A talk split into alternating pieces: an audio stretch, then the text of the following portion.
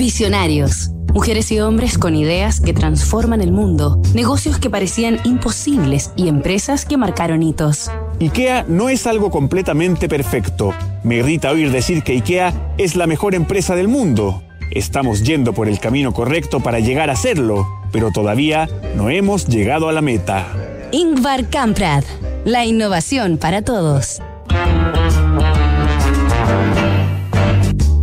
Esta semana en Visionarios estamos conociendo la historia del empresario sueco Ingvar Kamprad, creador de IKEA.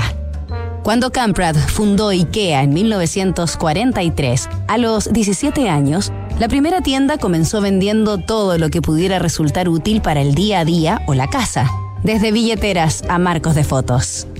Pero una buena mañana, Kamprad decidió que centraría sus energías en el mobiliario ya que advirtió que los precios de esa clase de artículos en Suecia eran muy elevados. Así comenzó a elaborar muebles de excelente calidad y a venderlos a precios más que convenientes, democratizando dicho mercado.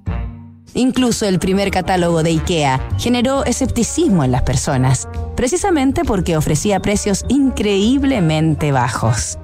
Esto motivó a Ingvar Kamprad a transformar un viejo taller en una sala de exhibición de sus productos en la que la gente pudiera mirar, tocar y probar para convencerse de su buena factura. Hasta el día de hoy, las más de 420 tiendas de IKEA en el mundo exponen sus muebles, recreando espacios del hogar, una brillante estrategia de ventas entre muchas otras de su fundador, que mañana seguiremos conociendo en otro capítulo de Visionarios.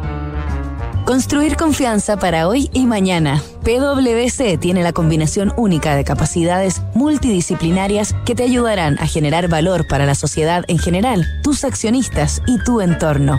Esto es The New Equation, nuevas soluciones para un mundo distinto.